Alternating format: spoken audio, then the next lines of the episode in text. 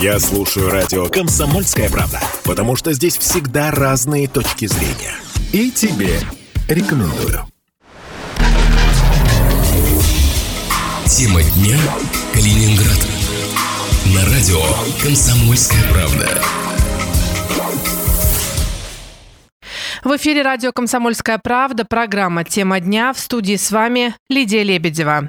Сегодня о главных социальных инициативах и об основных поправках в бюджет поговорила по телефону с первым заместителем председателя Законодательного собрания Калининградской области Ларисой Швалкене. Лариса Владимировна, основные социальные инициативы, какие они в этом году? Э, вот сразу вспомнилось мне проект «Маяк», так называется он. Это «Балтийское долголетие». Э, это э, выделены денежные средства, более 100 миллионов, для того, чтобы пожилые люди, которым 60 плюс и не работают, они э, занимались, например, спортом, компьютерному обучению, краеведением. Раньше это были университеты непрерывного образования, но они были на волонтерских началах, то сегодня было принято такое решение э, в следующем году на другой уровень вот этот проект поднять, потому что мы понимаем, когда человек уходит с работы, ему очень сложно адаптироваться, а так э, будет интересные какие-то занятия для каждого индивидуально, ну вот кто-то хочет это, кто-то хочет другое. И, конечно же, мне кажется, нужно отметить поддержку первичного звена здравоохранения потому что э, вся система все-таки должна повернуться на профилактику заболеваний. Сегодня в основной массе все идут э, только когда уже вот э, какой-то сбой со здоровьем. Ну, то есть проблемы Они... обнаруживают, да? Да, да. А если бы это было раньше, и э, тогда бы и затраты меньше, и человеку легче, и поэтому вот сегодня все на профилактику, и поэтому необходимая сумма заложена на приобретение оборудования, что касается муниципальных образованиях, поликлиник, ФАПах. И, наверное, необходимо информационную поддержку все-таки вот именно в этом направлении э, люди, до людей доводить, что необходима профилактика. Это и профосмотры, и вообще посещение врачей э, через определенное время. Мне кажется, сейчас э, с уровнем диспансеризации, по-моему, мы с каждым годом прирастаем. То есть люди все больше стали заботиться о своем здоровье. Да, да, да, да, потому что первые годы, когда это начиналось, ну, приходилось прямо на предприятие там за, с руководителями разговаривать, то сегодня уже э, на некоторых предприятиях сами работники спрашивают, когда будет диспансеризация, когда мы пойдем, куда. Это прекрасно. Лариса Владимировна, еще на следующий год объявлен годом семьи. Означает ли это, что новые инициативы появятся социального характера в следующем году?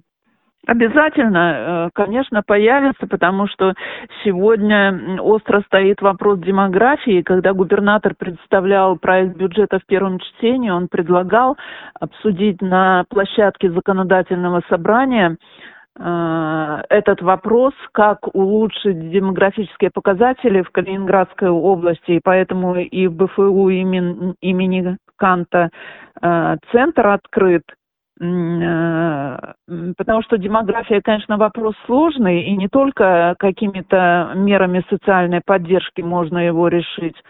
Поэтому э, очень важно, что вот ученые будут заниматься, и все общественные организации и депутаты будут обсуждать этот вопрос. Э, и я думаю, что-то новое будет вводиться. Угу.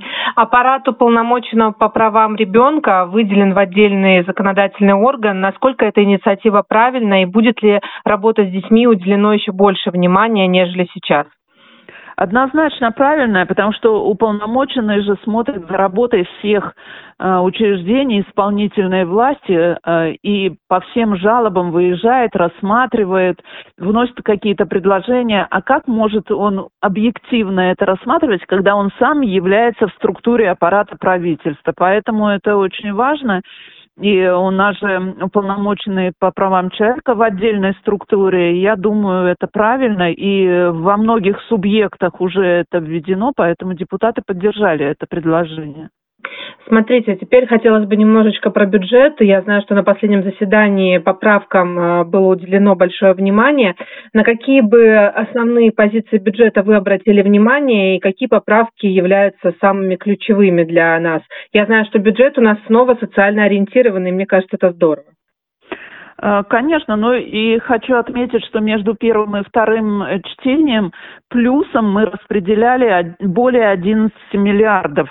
Ну вот, наверное, а, одно из самых значимых это увеличение денежных средств для обеспечения детей-сирот жильем. Это вопрос всегда обсуждается и очередь есть. И вот в этом году, э, в 2024 году будет заложено 809 миллионов рублей. С каждым годом увеличивается сумма, потому что мы неоднократно поднимали вопрос, чтобы федеральный центр помогал, потому что очень сложно за один год решить эту проблему.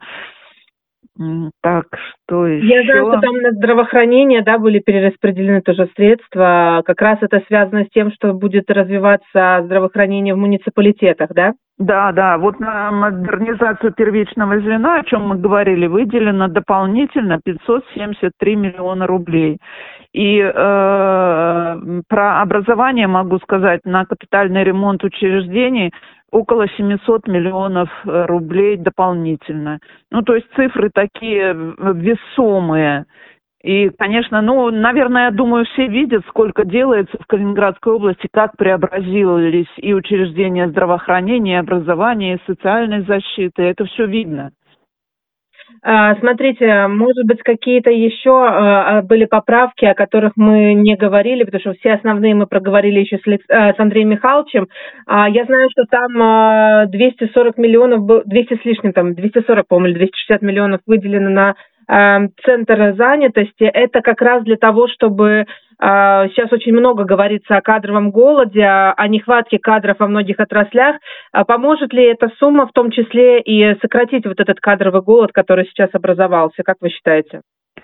Ну, мне кажется, э, отчасти, конечно, поможет, потому что э, службы занятости должны поменяться и э, меняются задачи, потому что раньше было кадров много, и когда говорил руководитель, когда недоволен работникам, что на ваше место стоит 10 за дверью, то сегодня 10 уже не стоит.